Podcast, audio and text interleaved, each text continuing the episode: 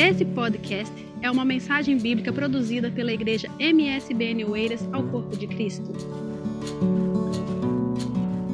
Glória a Deus, cumprimento a amada igreja com a paz do Senhor Jesus. Amém, amada igreja? Quantos estão felizes de estar na casa de Deus nesta manhã? Amém? Você está aqui não é por acaso. Deus já tinha esse, esse ambiente, esse dia, esse horário reservado para você. Deus, nesta manhã, tem uma palavra para falar aos nossos corações, tanto daqueles que estão aqui presentes, quanto daqueles que estão ouvindo através dos meios sociais.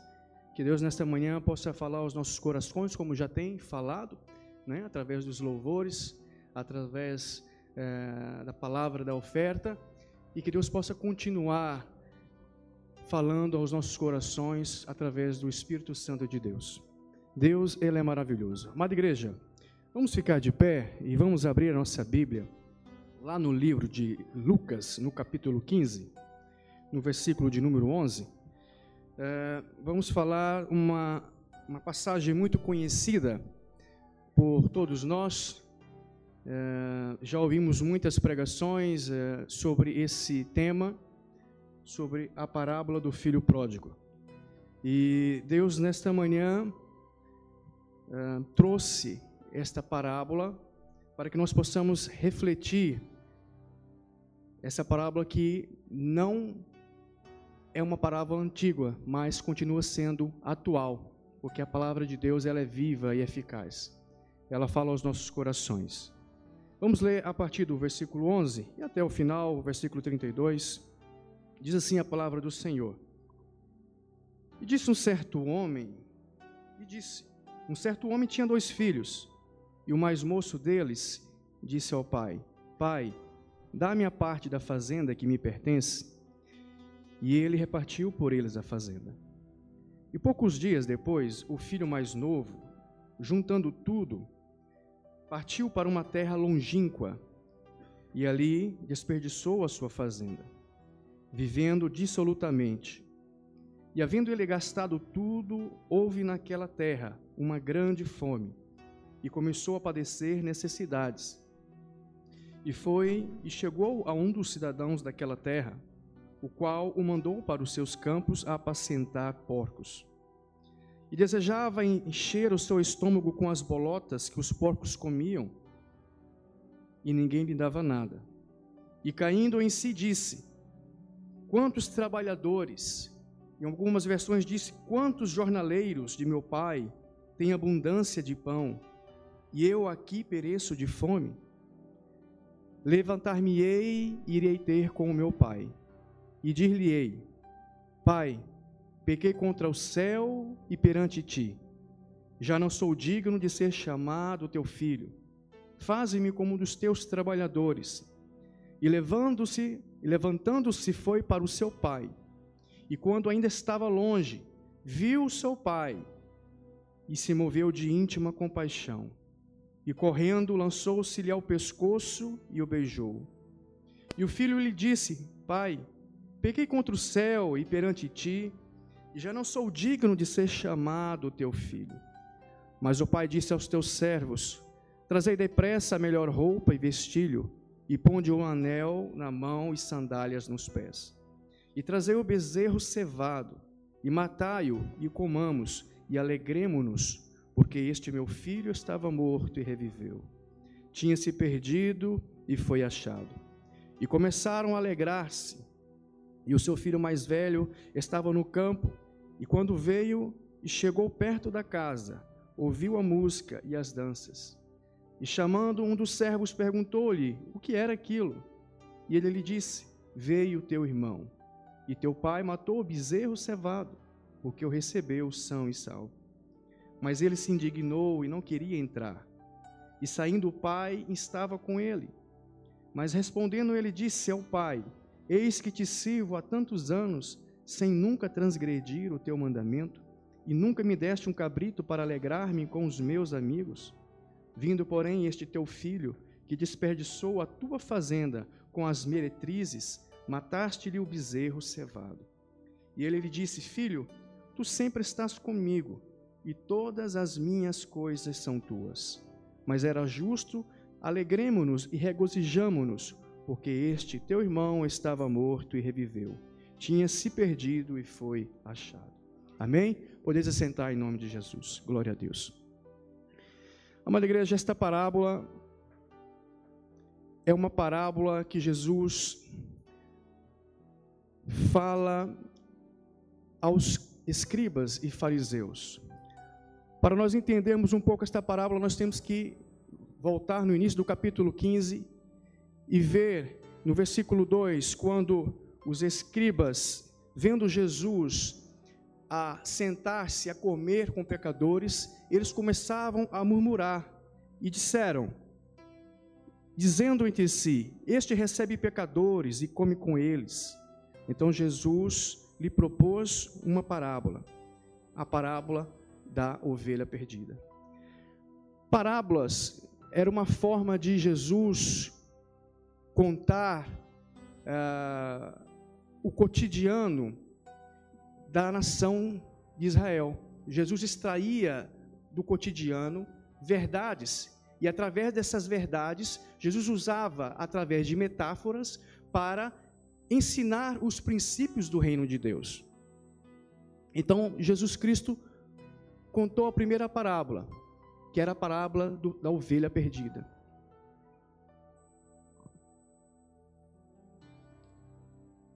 A parábola da ovelha perdida, aqui diz que a ovelha que saiu e se perdeu. Essa parábola, ela se refere aos publicanos e aos uh, pecadores da época. Em João capítulo 1, versículo 11, 12, diz assim a palavra do Senhor: Veio para o que era seu, e os seus não receberam. Mas todos quanto receberam, Deus-lhe o poder de serem feitos filhos de Deus ao, aos que creem no seu nome. Os escribas e os fariseus, eles eram doutores da lei. E eles não queriam aceitar o fato de Jesus estar ali sentado, conversando com pecadores, pessoas fora do contexto religioso, os gentios. Era da mesma forma como se nós encontrássemos o pastor sentado junto na mesa de algum lugar, conversando com alguma prostituta, ou conversando com algum bêbado, ou conversando com algum traficante. Às vezes a pessoa poderia olhar e não aceitar. E esses, esses escribas, eles eram muitos, muito legalistas. Eles levavam a palavra, a lei mosaica, né, ao pé da letra. Então, Jesus Cristo teve essa necessidade de mostrar para ele através da parábola da ovelha perdida. E a, palavra, a parábola da ovelha perdida diz que aquele homem, aquele pastor, deixou as 99 ovelhas no deserto e foi em busca da ovelha que se perdeu. As 99 ovelhas aqui simboliza, significa os escribas e fariseus. E a ovelha perdida significa aquele publicano ou aquele pecador que se perdeu longe da presença do Senhor. Aqui Deus está nos mostrando que para Deus o importante não é a quantidade, mas sim a qualidade. Deus não está importante se há 99% de pessoas que dizem ser crentes, mas são hipócritas, são como os fariseus. Para Deus é mais vantajoso e melhor do que um pecador, uma alma se arrependa, do que os 99 pecadores que se dizem justo e não têm um coração arrependido. Então, para Deus é mais importante uma alma que se arrepende dos seus pecados e volta para os caminhos do Senhor, do que aqueles que estão achando que é melhor por causa das suas obras, por causa das coisas que fazem no reino de Deus. Amém? Deus não está interessado, como disse, em quantidade, mas sim em qualidade. Ele procura por aqueles que não são dignos de serem procurados, mas que em seu coração se arrependem dos seus pecados. Lucas capítulo 19, versículo 10 diz assim: Porque o filho do homem veio buscar e salvar o que se havia perdido. Cristo veio buscar, assim como o pastor foi atrás da ovelha, Cristo veio buscar e salvar aqueles que se haviam perdido. Contando então a parábola da ovelha perdida, Jesus então conta a segunda parábola, que é a da dracma perdida. A parábola da dracma perdida diz que a mulher perdeu dentro de casa. uma dracma, um denário, um dinheiro. E essa mulher, ela poderia muito bem ter substituído aquele, aquela dracma. Mas aqui a, palavra, a parábola diz que essa mulher, ela, ela procurou incansavelmente. Ela olhou em todos os lados, em todos os cômodos e procurou até achar a dracma perdida. Essa parábola está mostrando que, embora às vezes eu ou você estejamos perdidos dentro da casa de Deus, às vezes achamos que somos justos demais e, e não aceitamos, às vezes, coisas que, que ainda nós não fomos ainda curados, sarados, o nosso ego, o nosso coração ainda não, não, está, não está pronto. Então, às vezes, nós somos como essa dracma perdida dentro de casa. Mas está mostrando aqui que Deus, Ele não rejeita, Ele, você é insubstituível para Deus. Deus espera por você, Deus procura por você. Mesmo que você tenha perdido a sua vontade, os seus sonhos, mesmo que você tenha se dispersado dentro da casa do Senhor, Deus está sempre de braços abertos. Deus está procurando. Deus acende a luz, como diz a palavra do Senhor, lâmpada para os meus pés é a tua palavra e luz para os meus caminhos. Nós temos que meditar na, na palavra de Deus, porque a palavra ela vai nos dar esse entendimento. Então, na segunda parábola, vemos aqui que Deus, para Deus, você, eu e você, nós somos especial. Assim como diz o louvor, né? Quem te deu a vida, destruiu a forma, não fez outra igual. Você é especial para Deus. Você é insubstituível para Deus. Deus te chamou. Não fomos nós que escolhemos a Deus, mas foi Deus quem nos escolheu. Você tem um chamado, Deus escolheu você. Se você está aqui nesta manhã, é porque você decidiu vir à casa do Senhor. Amém? Então, diante dessas duas palavras, dessas parábolas, Jesus conta então a terceira parábola do filho pródigo, onde o pai, ele representa Deus, o filho mais novo representa os publicanos e pecadores, e o filho mais velho, ele representa os fariseus e os escribas. No contexto judaico, o filho mais novo, ele quebrou os princípios. Porque ele saiu de forma errada. Ele saiu na hora errada. E ele saiu com motivações erradas. Ele não queria viver uma vida debaixo da autoridade do pai. Ele queria viver uma vida de liberdade. Ele queria viver uma vida não supervisionada. Ele queria ser independente. Em Gálatas capítulo 5, versículo 1 a 13, diz assim, amada igreja: Estais, pois, firmes na liberdade com que Cristo nos libertou, e não torneis a meter-vos debaixo do jugo da servidão. Porque vós, irmãos, fostes chamados à liberdade, não useis então da liberdade para dar ocasião à carne. Esse jovem, ele viveu ali dentro do, dos costumes ali do seu pai, dos judeus, adorar a Deus sobre todas as coisas. Ele conhecia os mandamentos, mas ele resolveu sair fora deste contexto, fora dessa autoridade, fora da supervisão do pai. E nós vemos que quando uma pessoa quebra esse princípio de sair de fora da autoridade do pai, de sair fora das, da supervisão do pai, nós vemos que a pessoa que faz isso, ela tem uma vida de decadência. Foi o que aconteceu com, com este jovem. Irmãos, como diz aqui, uma vida não supervisionada é uma vida que leva à decadência. Em Provérbios, no capítulo 14, versículo 12, diz assim: Há caminhos que ao homem parece direito, mas o fim dele são caminhos da morte. Esse jovem achou que ele recebendo a herança, ele poderia fazer do jeito que ele quisesse. Às vezes nós também nos comportamos assim, né? Eu lembro quando antes de completar 18 anos eu falava, eu quero completar os 18 anos e quero ser dono do meu próprio nariz. Eu quero ser dono de mim mesmo, né? Às vezes pensamos assim, que quando nós chegarmos à maioridade, nós vamos ser donos de nós mesmos, mas não, estamos enganados.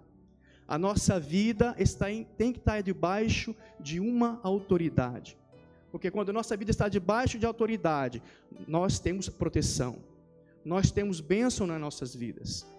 Enquanto nossa vida está debaixo de uma supervisão, de uma autoridade espiritual, como pastor, nós temos bênçãos a, a receber, nós iremos crescer. Mas esse jovem escolheu sair fora da autoridade do pai. E nós vemos então que o filho mais novo, quando saiu fora da autoridade do pai, ele cometeu alguns erros e que levou a uma vida de decadência. O primeiro erro que esse filho cometeu foi quando ele pediu a herança do seu pai. Naquela época, amada igreja, no contexto judaico, a herança ela só era partilhada depois que o pai morresse. Então, o filho, ao chegar para o pai e dizer: Pai, eu quero a minha herança, era como se o filho dissesse para o pai: Pai, eu quero que você morra, eu quero que você morre, eu estou cansado de esperar que você morra e eu desfruto da minha herança. O filho estava dizendo para o pai: Pai, morre e dá a minha herança. Era uma grande afronta no contexto judaico daquela época. Era uma forma imperdoável. O filho estava se tornando uma pessoa imperdoável de perdão do pai. O segundo erro que esse filho cometeu, amada igreja, foi ele não ter respeitado a autoridade do irmão dele. Porque o irmão mais velho, sendo primogênito da família, ele tinha autoridade. O filho mais novo então atropela essa autoridade do irmão mais velho. Na cultura judaica, o irmão mais novo não poderia tomar nenhuma iniciativa, a não ser com a direção do irmão mais velho. Ele tinha que respeitar, ele tinha que respeitar ali né, a, a, a hierarquia, então nós vemos que o segundo erro que ele cometeu foi quebrar a autoridade do irmão, passar à frente do irmão. O terceiro erro que esse filho cometeu, ele foi para uma terra longínqua, longe das fronteiras de Israel. Ele vai para uma região onde viviam os pagãos, pessoas que não adoravam Deus de Israel, pessoas que adoravam outros ídolos. E ele foi para uma região onde não se cria no Deus, desrespeitando os costumes da cultura judaica. Então nós vemos que ele deixou se envolver. Ele conhecia, né, o chamado. Ele conhecia a palavra de Deus, mas ele deixou-se contaminar. Ele deixou-se afastar dos caminhos do Senhor. Ele muitas das vezes, às vezes somos assim, como este jovem. Às vezes nós temos alguns pecados de estimação, né? E de vez em quando nós voltamos naquele pecado de estimação. E esse jovem, ele deveria cortar o mal pela raiz, mas muitas das vezes, como esse jovem, nós vamos alimentando aquilo. Em vez de nós cortarmos o mal pela raiz e dizer não basta, o pecado aos poucos ele vai nos dominando nós não temos mais autoridade. Aquilo que aparentemente nós tomávamos conta, ah, eu não vou beber mais, eu não vou fumar mais, mas quando chega uma certa altura, já não conseguimos mais. Aquilo nos domina de uma certa forma que nós não temos mais força para conseguir vencer aquela situação. Então nós vemos que quando nós saímos da presença de Deus, como fez este jovem, ele saiu, ele foi para uma terra longínqua. Ele deixou ser contaminado com os ídolos daquela região. E diz aqui que o quarto erro que ele cometeu foi ter desperdiçado a herança, a sua herança, de forma errada. Ele viveu uma vida dissoluta, como diz a palavra do Senhor. Ele viveu a vida como ele queria. Tinha dinheiro, né? tinha riqueza. E esse é o problema da riqueza, é o, ma, é, é, é o início de todos os males, né? o amor ao dinheiro. E ele amou mais o dinheiro. E nós vemos aqui que ele colocou mais ali a sua vontade no dinheiro. E ele aplicou o dinheiro de forma errada. Ele aplicou nas bebidas, ele, ele aplicou nas falsas amizades, ele aplicou nos jogos, ele aplicou na prostituição, nas meretrizes. E aquele dinheiro foi acabando. Aquele dinheiro foi, foi com, com o passar do tempo, foi acabando, foi terminando. Então nós vemos aqui que ele desperdiçou o, a sua herança, o seu dinheiro, em algo que não que não era agradável diante de Deus, em algo que não podia satisfazê-lo, né, espiritualmente. A palavra do Senhor diz que nós não devemos colocar os nossos olhos naquilo que nós vemos, porque aquilo que nós vemos é passageiro, assim como esse mundo é, ele é passageiro. Mas nós devemos colocar os nossos olhos, a nossa fé em Jesus Cristo, né? Porque para lá é que nós vamos. O espiritual, esse é que nos mantém, esse é que nos sustenta. Então nós não, não devemos colocar os nossos olhos nas coisas deste mundo, porque nós não, não, não iremos levar nada deste mundo quando nós morrermos. E esse jovem colocou, a palavra do Senhor diz: quando estiver o seu coração, aí estará o seu tesouro. Né? Onde estiver, ali o tesouro estará o seu coração. E para o jovem, o tesouro dele era riqueza, mas só que ele gastou de forma errada. A palavra do Senhor no livro de Isaías, capítulo 55, versículo 2, diz assim: Por que gastais o dinheiro naquilo que não é pão? E o produto do vosso trabalho daquilo que não pode satisfazer?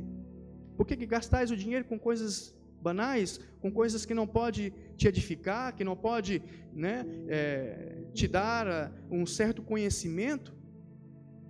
Por que você gasta o dinheiro? Mas esse jovem ele aplicou dessa forma o coração, de forma errada. O quinto erro que nós podemos aprender que este jovem fez, ele foi é, gastou-se a sua herança de forma errada, como nós vimos no quarto erro, e só que houve uma grande crise naquela região. Ele houve, houve uma grande fome naquela região. E quando ele mais precisou, quando o seu dinheiro acabou, quando as suas riquezas acabaram, os seus amigos dispersaram, sumiram. Né? Ele já não tinha mais como se manter. E nós vemos aqui que o quinto erro foi quando ele foi pedir trabalho para um cidadão daquela terra. Ele foi pedir emprego para um gentil. E na cultura judaica, um filho de Abraão era impossível, ele não poderia pedir ali um emprego para uma pessoa gentil, para um, um cidadão que fosse não conhecesse o Deus de Israel. Então ele não poderia trabalhar era uma humilhação. Ele foi pedir dinheiro para um homem que não era judeu, que não era da linhagem. E para aumentar mais ainda a humilhação, diz lá que ele foi cuidar dos porcos, os quais, segundo a lei mosaica, eram considerados animais impuros. Então nós podemos ver, analisar, amada igreja, como uma vida longe da autoridade, longe da supervisão do pai, né? leva a uma decadência. Primeiro, ele pediu a herança ao pai. Segundo, ele atropelou a autoridade do irmão mais velho. Terceiro, ele foi por uma terra longínqua. Quarto, ele desperdiça toda a sua herança de forma errada. Quinta, ele já não tem mais condição de se manter e vai procurar trabalho com um daqueles cidadãos daquela região que não era judeu, que era um gentio. E sexto, o sexto erro, ele foi cuidar dos porcos, que como segundo aqui a cultura judaica, os porcos eram animais impuros. E diz aqui que ele chegou ao fundo do poço, quando ele desejou comer as bolotas, as alfarrobas que os porcos comiam. Sozinho, desamparado, ele faz uma reflexão de sua vida. Ele já não tinha ninguém, era como se ele saísse de si mesmo, a sua alma saísse de si mesmo e ele olhasse para onde ele havia chegado, para onde a desobediência, o orgulho levou ele. Ele olhou para si e via que aquela situação era uma situação lastimável. Ele chegou ao fundo do poço, já não dá mais, já não consigo mais. Não era isso que eu queria para mim. E esse jovem então, ele ficou desamparado. E no versículo 17, é quando nós vimos aqui que ele caiu em si mesmo. Quando foi o ponto de viragem que aconteceu na vida dele. Nós podemos ver, como foi dito, que o resultado da desobediência, do seu orgulho, transformou-se ele em um homem, é, em um homem sozinho, em um homem triste. Às vezes você pode, está nos vendo, às vezes pode estar, você está se sentindo assim, às vezes o seu pecado levou você, é, você você está olhando e vê, eu não sou digno.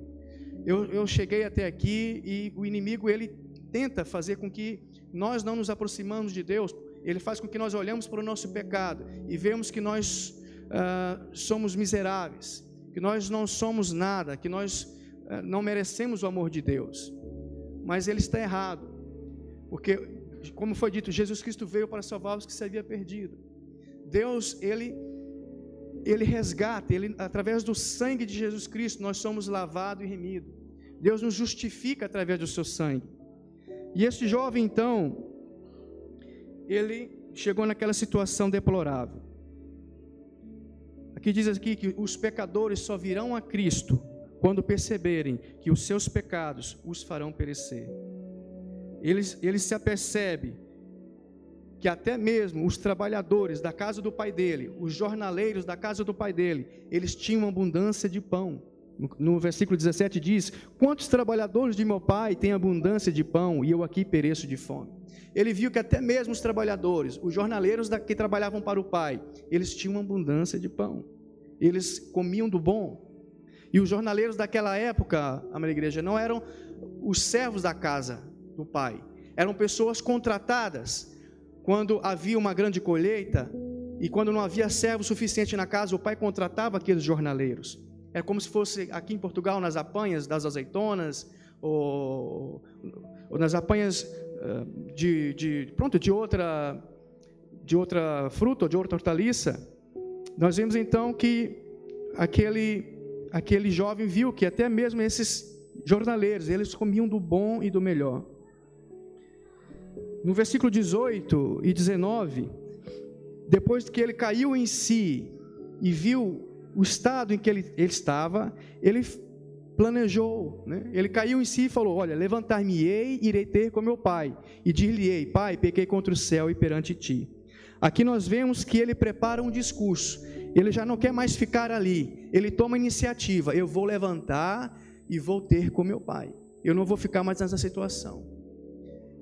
Que você que está nos vendo, que você às vezes possa estar que está sentindo assim como este jovem, que o pecado levou para levou você distante de Deus, que você possa tomar essa iniciativa.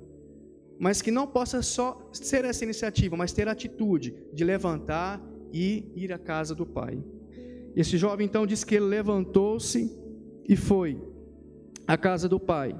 E no versículo 20, vemos o filho indo a caminho da casa do Pai.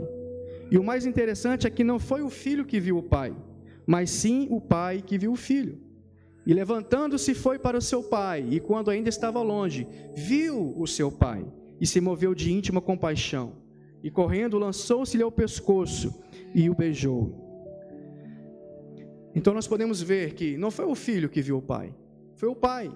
O pai, com certeza, ele todos os dias ele olhava para aquele caminho à espera que o filho voltasse.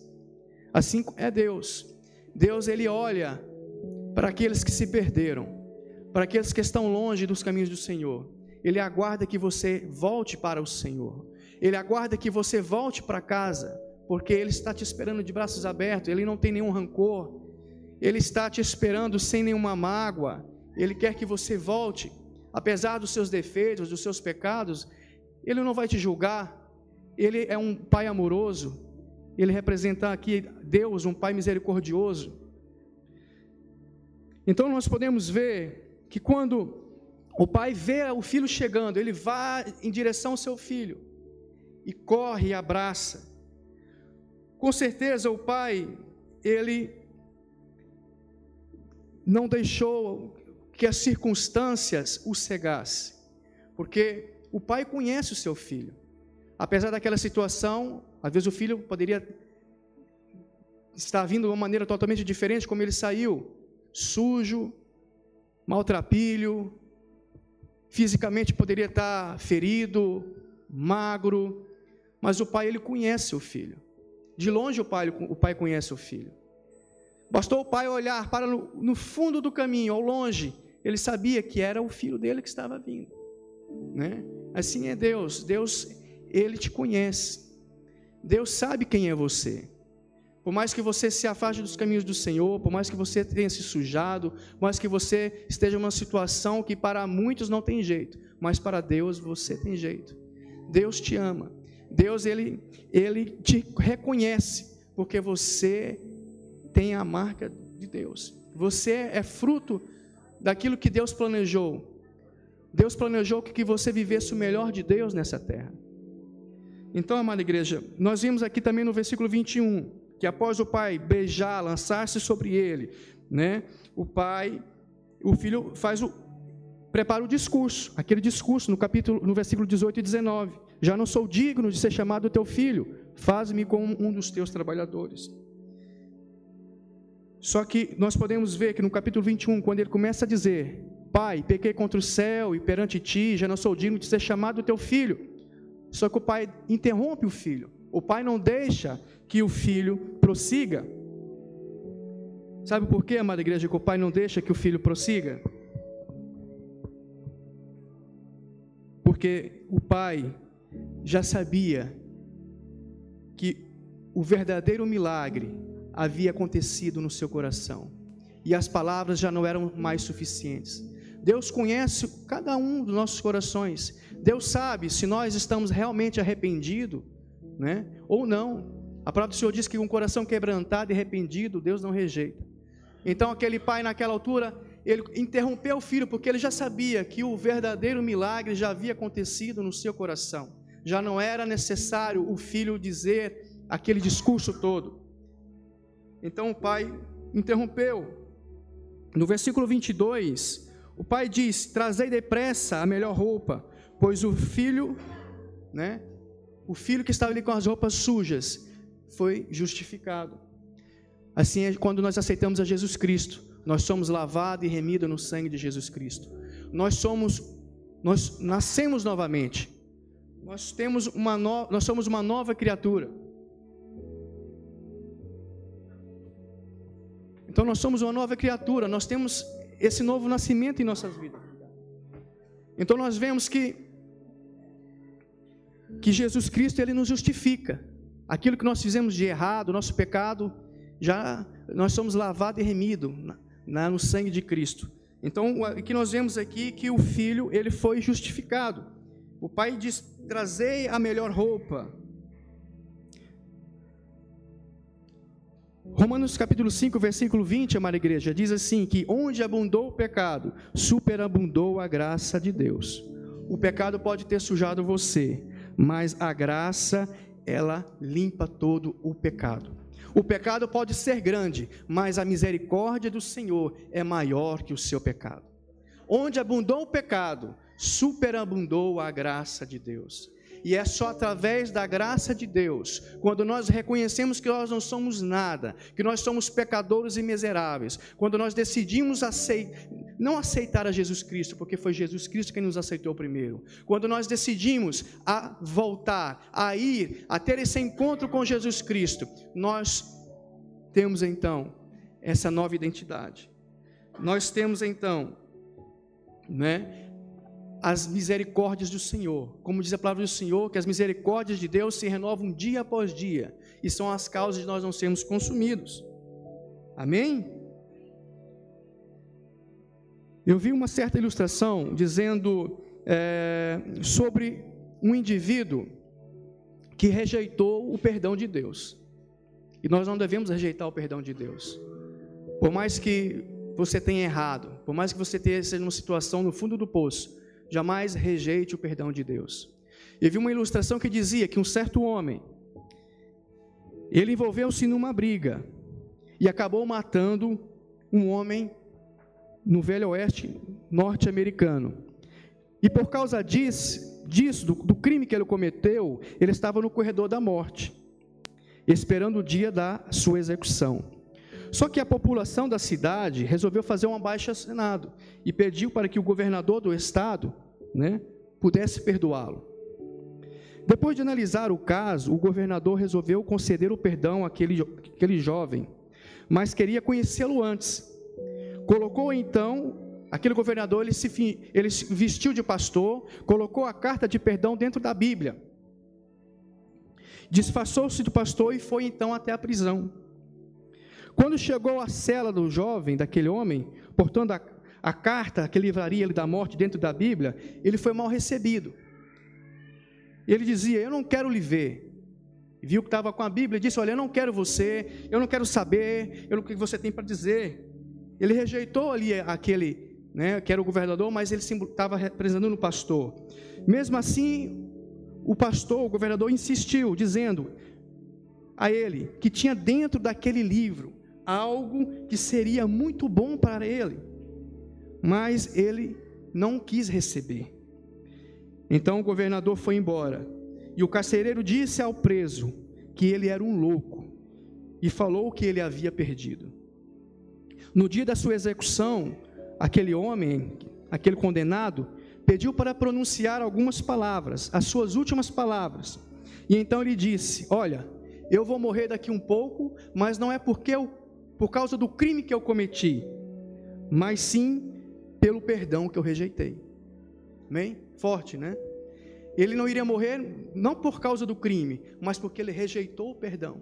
Assim, muitos que às vezes recebem o chamado de Deus para vir para Ele, né? para se arrepender dos seus pecados, Jamais, jamais perca esse chamado. Jamais negue esse chamado. Venha para o Senhor. Aceite esse perdão, porque esse perdão ele vai te salvar. Esse perdão ele vai mudar a história da sua vida. Amém, amada igreja. Então, amada igreja, nós no decorrer aqui nós vemos então que nos versículos seguintes, no versículo 23, né, é, ele diz para trazer o melhor o me, trazer o bezerro cevado, o melhor bezerro. Mas no versículo 22 ele diz ainda para trazer o anel. E o anel ele simboliza a autoridade. Quando o filho ele pedia, quando uh, o filho recebia a herança do pai, o anel era retirado. Né? O anel daquela autoridade era retirado. Então o pai estava representando, mostrando para ele: olha, né? Estava devolvendo o anel da autoridade. O filho tinha autoridade para assumir as coisas da casa, as coisas da, da, da, família. Então o pai estava devolvendo novamente ao filho né, aquela, aquela, aquele direito. E ele diz também para trazer as sandálias. Naquela época, quem andava descalço eram os escravos, eram os servos. O pai estava dizendo para o filho: Filho, eu não te quero como escravo. Você não é escravo, você é filho. Assim Deus está dizendo para nós que nós não somos escravos, nós somos filhos de Deus. Nós somos, nós fazemos parte da casa de Deus, nós somos filhos. Amém? Então, meu amado irmão, nós somos filhos do Senhor. Em Gálatas capítulo 4, versículo 7 diz que assim já não é mais servo, mas filho. Se é filho, és também herdeiro de Deus por Cristo Jesus. Romanos 8 diz que, portanto, agora nenhuma condenação há para os que estão em Cristo Jesus que não andam segundo a carne, mas segundo o Espírito. Então, nenhuma condenação há. E no versículo 23, então, ele pede para trazer o melhor, o melhor, o melhor bezerro cevado. Ah, nós vemos aqui, amada igreja, que o pai guardou para aquele dia o, me, o melhor bezerro cevado, para aquele grandioso dia. Assim, quando um pecador se arrepende, um pecador aceita Jesus Cristo né, como seu Salvador, a palavra diz que os céus fazem festa, os anjos fazem festa no céu, há uma grande festa no céu. Né? Então, quando um pecador aceita Jesus Cristo, é como se né, tivesse ali dando o bezerro cevada, está acontecendo a festa, todos estão se alegrando, né, tanto na terra quanto no céu, estão se alegrando por causa da decisão daquele jovem. Da mesma forma como aquele jovem né, foi achado, como o pai disse, como diz aqui, aos seus servos, porque este meu filho estava morto e reviveu, tinha se perdido e foi achado. Da mesma forma que aquele jovem estava perdido, mas foi achado, era também cada um de nós. Nós estávamos destituídos, estávamos afastados da glória de Deus, mas Cristo pagou esse preço e nos resgatou novamente para Deus. Não sei se os irmãos já viram como é que lá no Brasil eles fazem para pegar caranguejo no mangue. Os irmãos já, já viram alguma vez como é que eles fazem para fazer essa pesca no mangue ou não? Diz aqui que a pessoa, quando vai procurar caranguejo no mangue, ele enfia todo o braço ali no lamaçal e ele fica palpando, procurando até achar o caranguejo. Né? E quando ele acha o caranguejo, então ele puxa. Então, da mesma forma, irmão, é Deus. Diz aqui que no Salmo 40, versículo 2, que Deus tirou-nos de um de um lago horrível, de um charco de lodo, pôs os meus pés sobre uma rocha, firmou os meus pés. Então é como se Deus enfiasse a mão dentro do lamaçal desse mundo pecaminoso e resgatasse cada um de nós. Né? É como se Deus nos resgatasse. E Ele nos resgatou. Então no versículo 25 diz assim: Vemos o filho mais velho, quando esse filho representava os fariseus. Quando esse filho começou, começou a chegar perto de casa, ele ouviu o barulho das danças, das músicas e das danças, e ele perguntou ali o que, que era aquilo. Né? E vindo o servo, então disse: Olha, teu irmão voltou e o teu pai matou o bezerro cevado. Aquele jovem, ele não se alegrou, ele ficou indignado, porque o seu irmão não era justo de, de receber aquilo porque ele desrespeitou não só a seu pai, mas também desrespeitou a ele. Né? Segundo a cultura judaica, isso seria imperdoável. Então, o seu irmão, simbolizando os fariseus da época e os escribas, ele, ele ficou indignado. Então, nós vemos que Deus, Ele ama tanto aquele que se perdeu lá fora, quanto aquele que se perdeu dentro de casa. Né? viu que não foi só o filho pródigo que, que, saiu, mas aquele também que estava dentro de casa, ele estava perdido, porque ele achava que os seus méritos, né, como ele diz aqui, pai, eu lhe servi esses anos todos, e o Senhor nunca me deu um cabrito para me festejar com os meus amigos. Então, ele, ele não se via como filho, ele se via como servo. Mas o pai dele disse: Filho, tu sempre estás comigo, e todas as minhas coisas são tuas. Mas era justo que nos alegremos e nos regozijamos, porque este teu irmão estava morto e reviveu, tinha se perdido e foi achado.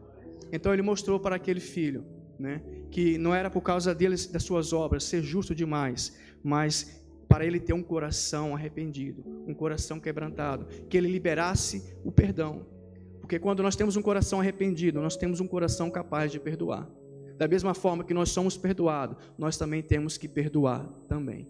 Então você libere esse perdão. Se você que está nos ouvindo, você sente uma mágoa por alguém que lhe fez algo mal e você ainda não liberou o perdão para essa pessoa, libere o perdão para essa pessoa, porque senão você vai estar debaixo da condenação, da condenação do Éden, da condenação do pecado. Amém, amada igreja? E para terminar, eu vou contar aqui uma ilustração do barco. Havia um certo menino que pediu ao seu pai algumas tábuas para fabricar um pequeno barco para brincar. Ele e seu pai juntos construíram um barco. E aquele mesmo, aquele menino ficou muito feliz. Depois de ter construído o barco, ele ficou muito feliz. E todas as vezes que chovia forte e fazia correnteza, ele brincava com seu barco na porta de casa. Quem nunca fez isso quando era criança? Lá no Brasil eu fazia isso. Só que era barco de papel. Colocava na correnteza e o barco ia embora, né? Então, aquele menino fazia isso. Quando chovia forte, ele colocava o barco ali na correnteza e ele brincava com o seu barco. Uh, até que um certo dia, a sua mãe chamou de dentro de casa. E diz aqui que ele prontamente levantou-se e foi atender o chamado de sua mãe. Só que quando ele regressa, ele já não encontra mais o seu barco. E ele então ficou muito triste. Algum tempo depois, na feira livre da sua cidade, esse menino ele estava caminhando junto com seu pai e chegou em uma barraca, em uma banca. E o menino então avistou o seu barco, o qual estava sendo vendido. Então ele disse ao pai: Pai, eu encontrei o meu barco e eu queria que o senhor comprasse ele de volta para mim. E o pai então disse ao filho que, embora aquele barco fosse parecido, mas não era o seu barco. Então o menino disse ao pai: Pai, sabe como é que eu sei que aquele barco, onde eu marquei um risco naquele barco? Eu sei que aquele barco é meu, porque toda vez que eu olhasse para aquele risco, eu iria ver aquele risco e eu ia lembrar que aquele barco era o meu barco. Ele tinha a marca que ele fez. Então o pai do menino foi até a banca, a barraca, e contou ao vendedor o que se havia passado. Só que então o vendedor disse ao, ao pai que aquele barco era dele e que estava ali para ser vendido. Se ele quisesse, ele teria que comprar. Então o pai perguntou: quanto é que é, custa esse barco? Qual o preço desse, desse barco? Então o pai foi e pagou aquele barco. Diz aqui que o, o pai então levou aquele barco então para o menino. E agora o menino estava muito feliz. Ele pegou aquele, aquele barco e abraçou ele fortemente e disse assim: Agora eu te amo duas vezes. Eu te amo duas vezes mais. Eu te amo primeiro, porque eu te construí. E eu te amo a segunda vez, porque eu te comprei. Você é meu duas vezes. Assim é Deus, né? Deus nos criou. E embora que nós fôssemos, fôssemos para o mundo jogado, mas ele pagou um alto preço por mim e por você. Nós temos a marca de Cristo. Nós temos essa marca que faz a diferença. E o Pai quer que você volte para os caminhos do Senhor. Se você está longe dos caminhos do Senhor, volte para Deus, porque você é escolhido. Você tem a marca da promessa. Não deixe que o que Satanás fala, do que as mentiras que ele fala, as acusações, seja maior que a graça de Deus, porque a graça de Deus, ela não te acusa, ela te recebe de braços abertos. Amém, amada igreja? Louvado seja o nome do Senhor. Uh, eu gostaria que a amada igreja ficasse em pé. E que neste momento eu convido a irmã Eliara para louvar um, um, hino, e enquanto ela louva esse hino, vamos refletir nessa parábola que foi falada nesta manhã, e que nós possamos né, meditar e refletir aquilo que está nos afastando dos caminhos do Senhor. E se você deseja no seu coração, nesta manhã, aqui na igreja, ou onde você estiver nos vendo, se você deseja voltar para os caminhos do Senhor, ou se você deseja aceitar a Cristo como seu suficiente Salvador, se você deseja fazer nesta manhã essa decisão preciosa, você tem a liberdade no seu coração de dizer: Pai, eu te aceito como meu único e suficiente Salvador. Eu te recebo, meu Pai. Eu volto para os caminhos do Senhor. Embora eu esteja desgarrado como ovelha, mas eu não quero mais isso para mim. Eu não quero mais esse, que o pecado me, me tome conta da minha vida. Eu quero servir ao Senhor. Eu quero voltar para os teus caminhos. Eu quero voltar para a tua casa. E casa, quando eu falo, é para a presença de Deus. Eu quero voltar para a presença de Deus, porque não adianta estar na casa, mas se não tiver a presença de Deus, nós temos que estar na presença de Deus. Amém?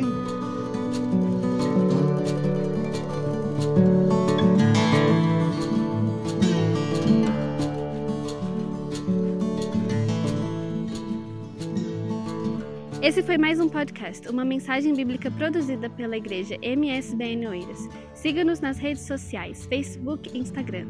Subscreva o nosso podcast e também o canal no YouTube. Saiba mais em msbnportugal.com.